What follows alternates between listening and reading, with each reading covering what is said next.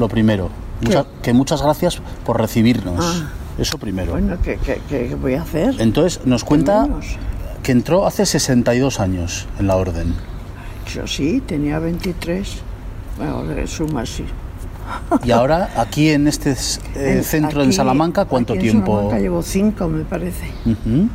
Cinco. Antes estaba en Martínez Campos. Eso es. Que es donde me hicieron una entrevista. Y salí en marca. En marca. Y mi hermano al comprar marca compró 20 para toda la familia, porque salía yo. y antes de eso... El gol de la hermana Marina. El gol de la hermana Marina. Y antes de eso...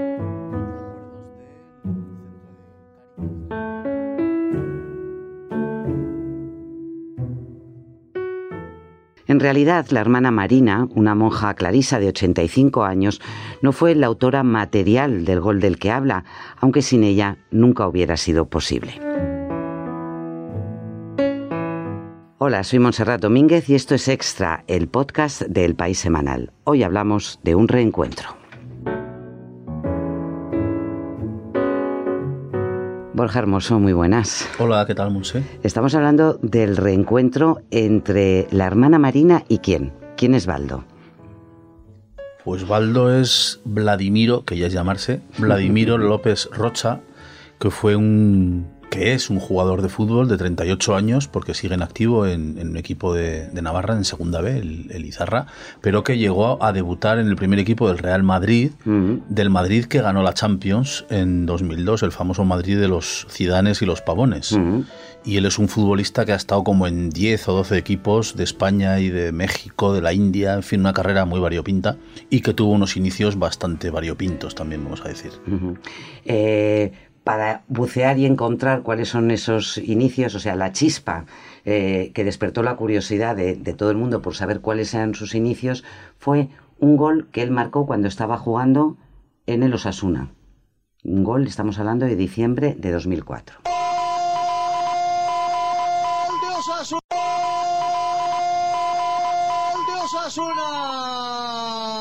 Baldo, jugada por la izquierda, Primero inició huevo, fantástico de espaldas, mete un balón. ¿Qué pasó entonces, Borja? Estadio de Son Mosh, eh, Mallorca Osasuna. Los Osasuna nunca había ganado en ese campo, era su campo maldito. Y Baldo, que había fracasado en el Real Madrid y había fichado por Osasuna, donde metió una porrada de goles, mm, metió el gol de la victoria, salió corriendo hacia la primera cámara de televisión que vio, se quitó la camiseta de Osasuna y debajo tenía otra camiseta blanca en la que ponía Hermana Marina, gracias por todo. Todo esto lo estaba viendo por televisión Ima Puig, que es una psicóloga clínica de Barcelona, autora de un libro fantástico que se llama La Revolución Emocional y que recoge este capítulo eh, al final de este libro. Ella estaba viendo la tele y le chocó muchísimo, porque es muy aficionada al fútbol, y le chocó muchísimo esto de gracias hermana Marina. ¿De quién será la tal hermana Marina se puso a investigar, se puso a investigar sobre el tal Baldo y la tal hermana Marina y consiguió, después de un sinfín de llamadas, reconstruir la historia humana de, estas dos personas, que es una historia humana bastante, bastante conmovedora. Era un colegio de Cáritas y había niños con dificultades de, de familia. Entonces, por ejemplo, Baldo no recibía nada de nada. Su padre se olvidó de él, la madre eran de Cabo Verde ellos. Sí, entonces yo me volqué con Valdo, jugaba muy bien al fútbol, todos querían estar con él y yo le, llevaba todo lo que me daban de mis sobrinos, no recibía nada de, de nadie. De nadie. Eran niños. Eh, sí, otros no, tanto, hmm. pero Baldo no recibía visitas de nadie de la familia. El padre era minero en León y la madre estaba en París, ni sabía quién era. Bueno, así que Baldo era un crío sin, sin familia, sin visitas, de nueve o diez años, que acaba en este centro de Cáritas que llevan la, eh, las clarisas y la hermana Marina se vuelca en él. Sí, la hermana Marina lo.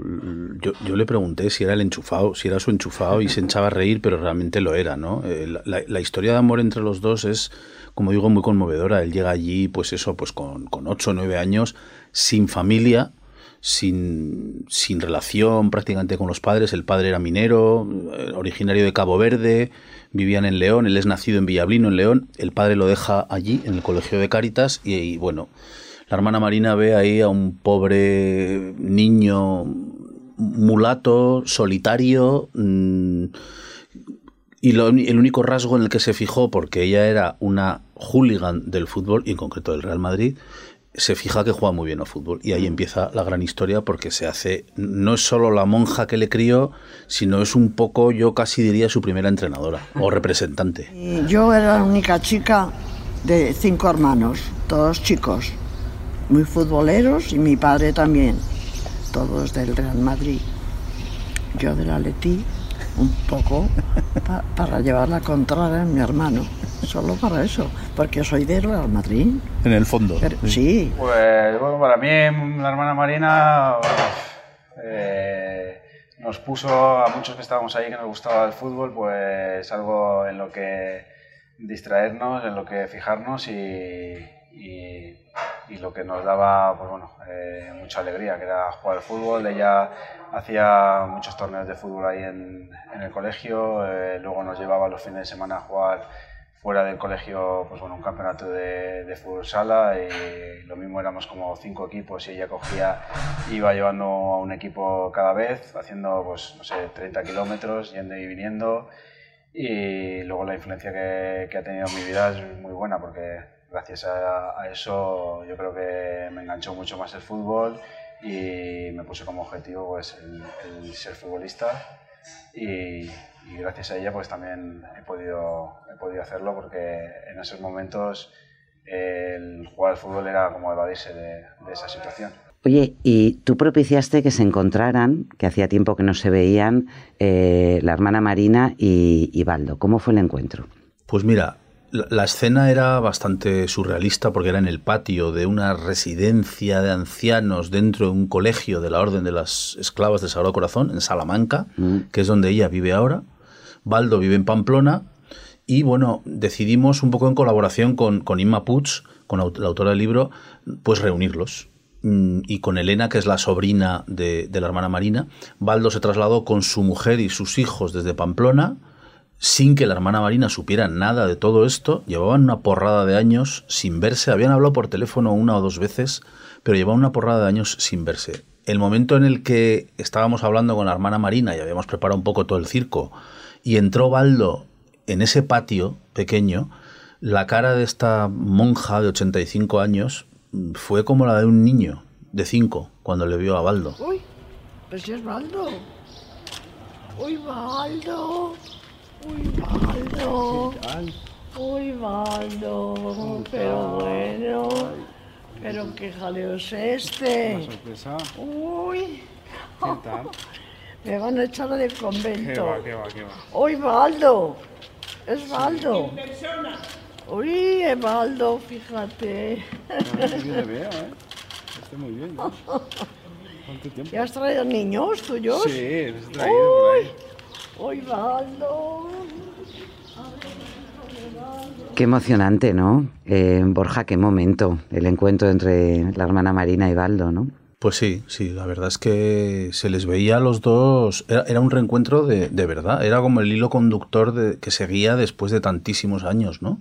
Mm. Y daba la sensación de que un poco en la distancia esta monjita seguía cuidando de él, ¿no? Mm como hacía cuando, cuando era pequeño. Sí, bueno, ella tiene su fotografía, todo esto es que a, acabo de ver las imágenes del, del vídeo, es verdad que se te saltan las, las lágrimas, ella tiene la foto de él eh, con la camiseta dedicada y con una leyenda, nunca te olvidaré, hermana Marina, ¿no? La foto la tengo Ah, vale, joder. muy puesta delante de en, en mi mesa. Sí, Ah, sí. quiero mucho. Nunca te olvidaré. ¿Qué pasa? Sí, sí, gracias por todo lo que me diste, nunca te olvidaré. Y ella la tiene en la mesilla al lado de su cama, en, allí, en la residencia de Salamanca. Baldo y la hermana eh, Marina, una historia preciosa ¿eh? y muy emocionante. Gracias, Borja. A ti, hasta luego.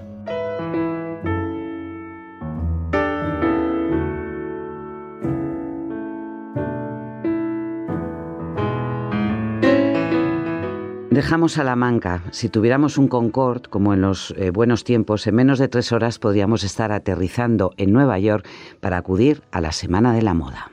I know. I'm so excited to see what Wes is doing for this collection. More here. Okay. Can we add a little bit of highlighter right here? Got it. This is backstage.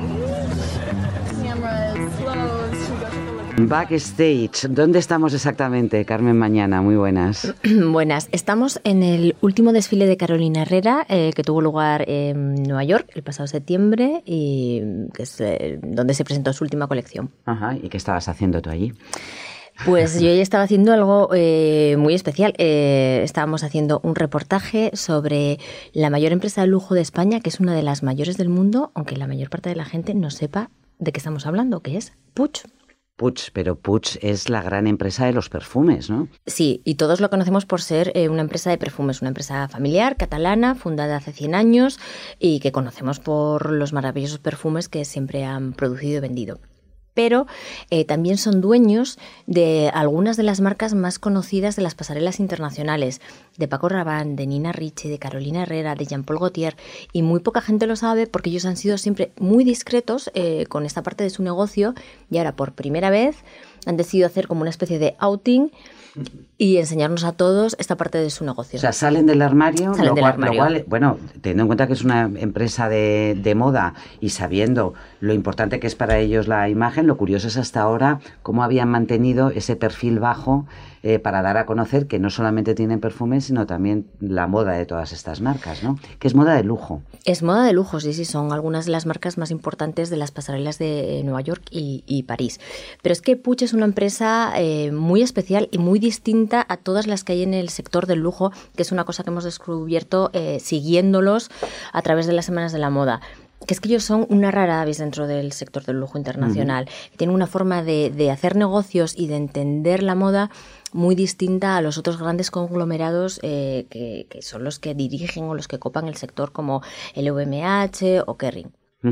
Eso te lo contaba además su presidente, eh, José Manuel Alvesa, con quien tuviste eh, tiempo para, para charlar, no solamente en los desfiles de, de Nueva York, sino también luego en las pasarelas de, de París. Claro, porque nosotros lo que hicimos fue eh, incrustarnos eh, con Alvesa, con el director de marcas y mercados de Puig, y seguirle a través de los desfiles de todas sus marcas, de Carolina Herrera en Nueva York y luego en París, de Jean-Paul Gaultier, Nina Ricci, Paco Rabanne y de la última que han adquirido, que es Dries Van Noten, que es una marca súper vanguardista y con muchísimo prestigio, eh, que bueno, que ha sido un poco la comidilla del último año. Vamos a ver qué es lo que te contaba Alvesa sobre su el estilo Puig a la hora de, de trabajar.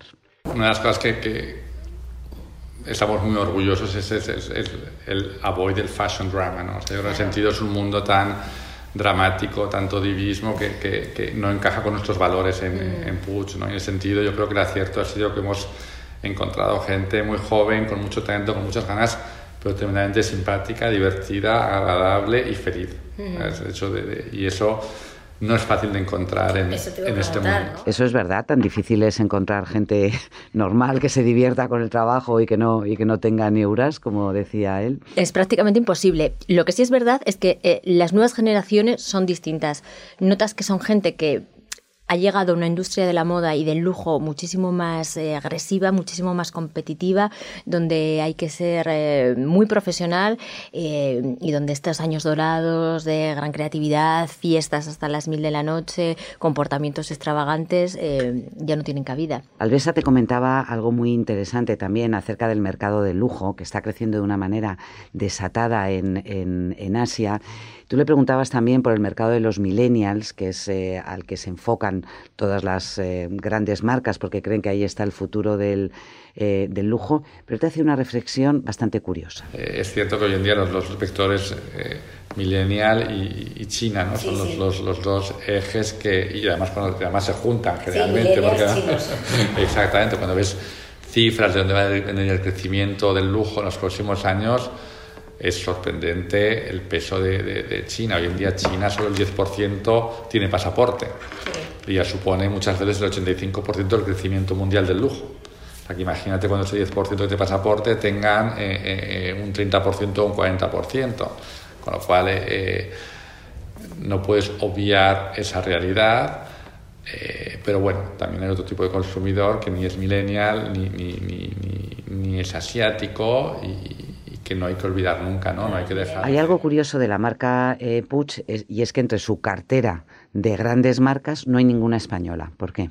Esa es una de las grandes preguntas y de las grandes críticas que siempre ha sobrevolado Puig.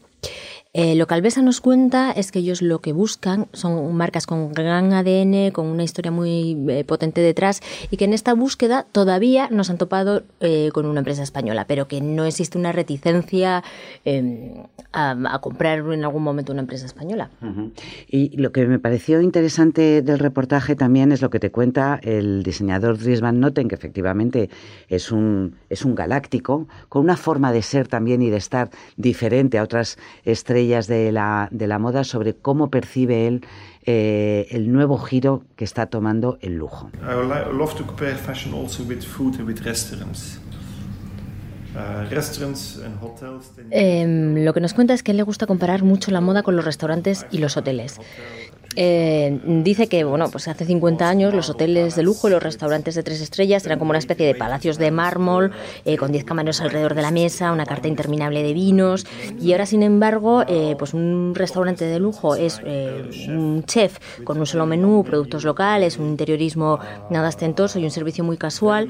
Y pues un hotel de lujo se parece más a una experiencia para desconectar de internet que a un edificio gigantesco con la mayor piscina que hayas visto en tu vida. O sea, que lo ostentoso ya no se considera tan lujoso, ¿no? Efectivamente, el concepto de lujo ha cambiado, ha cambiado muchísimo. También en la moda, porque el consumidor pide otras cosas, necesita otras cosas. Sin embargo, Driesman Noten cree, eh, y yo estoy muy de acuerdo con él, que muchísimas marcas de lujo se han quedado todavía en la época del Palacio de Mármol, que no han evolucionado, que la sociedad va por delante eh, de, muchas firmas del sector y que lo único que le queda ahora al sector es intentar correr y adaptarse lo más rápido posible para, para coger al, comprador, que es más avanzado. Oye, em, déjame que haga una mención a la portada de este, de este número, a las fotografías que ilustran también el reportaje eh, de James Rayote, pero es que la, la, portada es espectacular, porque es una pasarela, no sé si esta es la de Nueva York o la de París, entiendo que París... Es, eh, sí, es, es, el desfile de Jean-Paul Gaultier, que siempre es como una especie de fiesta, es uno de los desfiles más divertidos de toda la Semana de la Moda, siempre. Y tenemos una Caterina Deneuve, ¿no? En primera fila. He dicho Caterina, ya me ha salido, la, he españolizado, Caterine Deneuve, ¿no? En primera, en primera fila. Es Caterine Deneuve, que es una de sus musas y amigas y siempre siempre, casi siempre están los desfiles en, en primera fila. Imperio Puig, el poder de la moda, es este reportaje en el que Carmen Mañana nos desvela cosas que no conocíamos de un grupo que tiene eh, un enorme peso industrial, ya no solamente en España, en, en, el mundo de la moda y en el mundo del lujo, sino también eh, compite eh, con otros grandes grupos en el resto del mundo. Carmen, muchas gracias. Gracias a vosotros.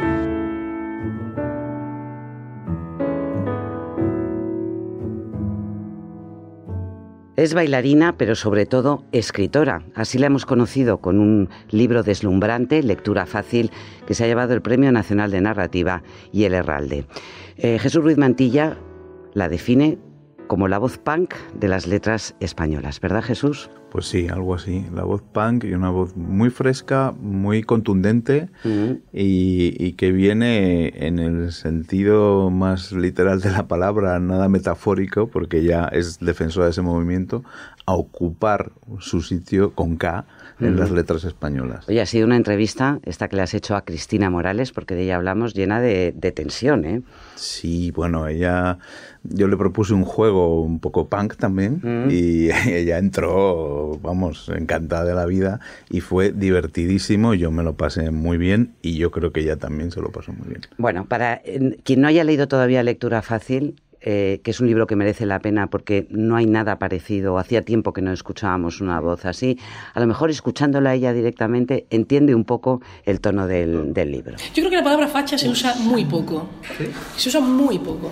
Yo tengo que estar de acuerdo con Nati en que hay muchos más fachas de los que nos pensamos.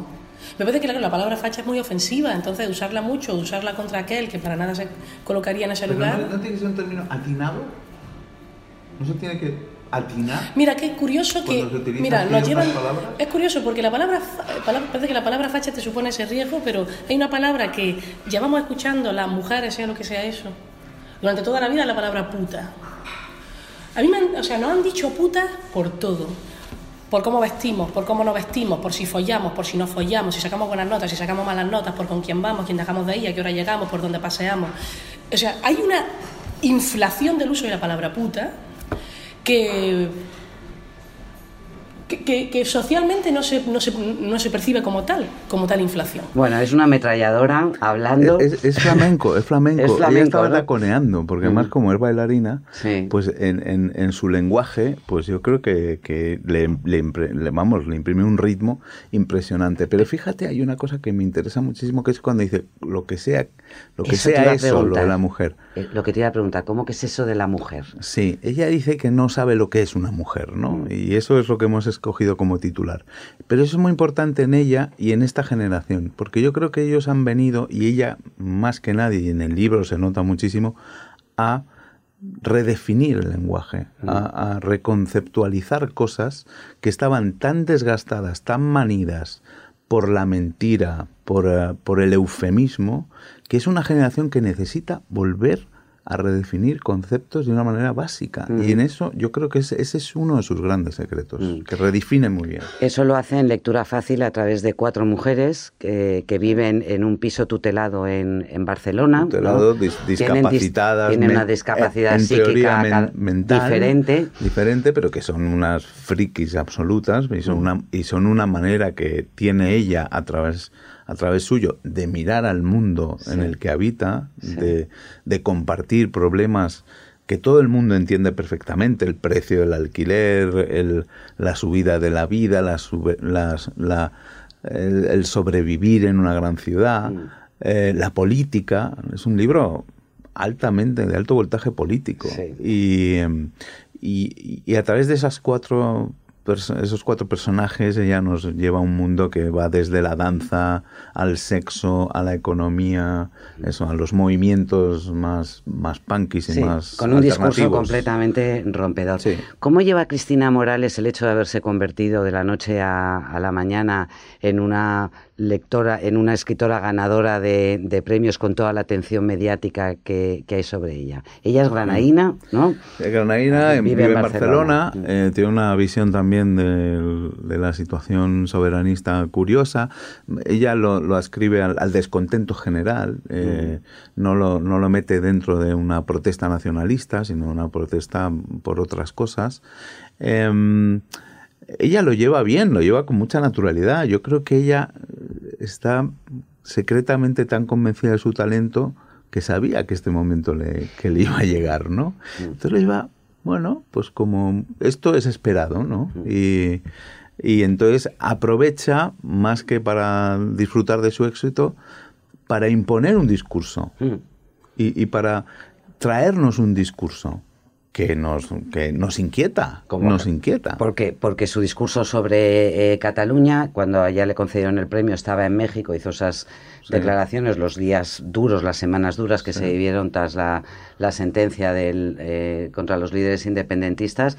Bueno, su lectura es esta. Que es muy oportuno para el nacionalismo español pensar que se lía en Barcelona porque ha salido una sentencia. Y que todo eso se hace porque ha salido una sentencia y todo eso son estelados. Eso es muy oportuno para el nacionalismo español y eso evita que el, el nacionalismo español vea, ¿no? Eh, ¿Cómo están las cosas? Vea, exactamente, vea, no, ya descontento me parece una palabra muy suave. ¿Cómo de hinchado tenemos el coño? Mm. O sea, ¿cómo de desposeídas estamos de nuestras propias calles? ¿Ves esa cosa flamenca que tiene, esa, esa cosa sí. honda que tiene? ¿Cómo de hinchado tenemos el coño? ¿no? Qué bien pone los términos en su sitio, sí. que musicalmente, que sí. es, es, muy, es Tú muy, la, curiosa, la, es muy la curiosa. Es muy enfrentas curiosa. ahí diciéndole, preguntándole si conoce la prosa yo, yo, cipotuda. yo voy por, yo le palmeo, le palmeo un poquito. Pero algo que me ha divertido mucho, eh, Jesús, de la entrevista es cuando dices esa prosa cipotuda que se bautizó, la de Cela, la de Umbral, pero que Exacto. tiene raíces. Que tiene raíces y, y, que está escritores. representada en todo el periodismo español también por, por muchos, muchos escritores o muchos periodistas. Y, y, yo creo que lectura fácil es un ejemplo perfecto de lo que me parece una prosa vaginuda. Vaginuda. Y ella se reía. Ese, eso, le, eso le encantó. bueno, eh, es escritora claramente, eh, o sea, lo lleva en el ADN por cómo escribe, por el cuidado que pone en la orfebrería de las palabras, pero es bailarina y, a través de su, de su grupo que se llama Iniciativa Sexual Femenina, ahí es nada. Eh, ella dice que, la, que bailar le hace ser mejor eh, escritora y viceversa, ¿no? Sí, porque, le, porque dice que el bailar, eh, tanto movimiento, le ayuda, le enseña a la quietud, a la quietud que exige estar sentada en una mesa horas y horas mm. buscando la mejor frase en la mejor palabra, ¿no? Entonces esa, esa paradoja interior pues la desarrolla muy bien. Eh, te habla además en la entrevista, te cuenta cuál es su próximo proyecto. Pero estamos investigando sobre la figura del martirio, de los mártires, de las mártires, ¿no? ese lugar, de ese, lugar estético finalmente, ¿no? De belleza en el martirio, ¿no? Hay una santa, Santa Felicidad, no recuerdo la otra. Bueno, que las iban a tirar a los leones y la noche previa que la estaban allí en el calabozo, eh, se la pasaron fornicando, se han convertido en una, en una figura de reivindicación por parte del movimiento gay y lésbico en la iglesia. O sea, que en todos sitios cocinaba. Mm. Dos mártires que se entregaron a su amor antes de ser comidas por los leones. Fuah, a ver, no, a ver qué nos sale, a ver qué nos sale de eso. Hemos descubierto aquello. ¿Y, y, y, estás escribiendo una novela o...? ¿O te da yuyu? No me dejan escribir. Ya, pero te da yuyu. Después de Es que no, no tengo ganas. Me da un... Que no le apetece escribir. No, que no me dejan escribir. no, me dejan escribir. Tanto viaje, tanto viaje, tanto éxito, tanto éxito. Tanto éxito. Y me Bueno, y el proyecto de las mártires y las fornicadoras. fornicadoras para los gays y lesbianas. Increíble. Cristina Morales, la autora de Lectura Fácil, eh, la entrevista que Jesús Ruiz Mantilla le hace este fin de semana en el País Semanal. gracias. Jesús.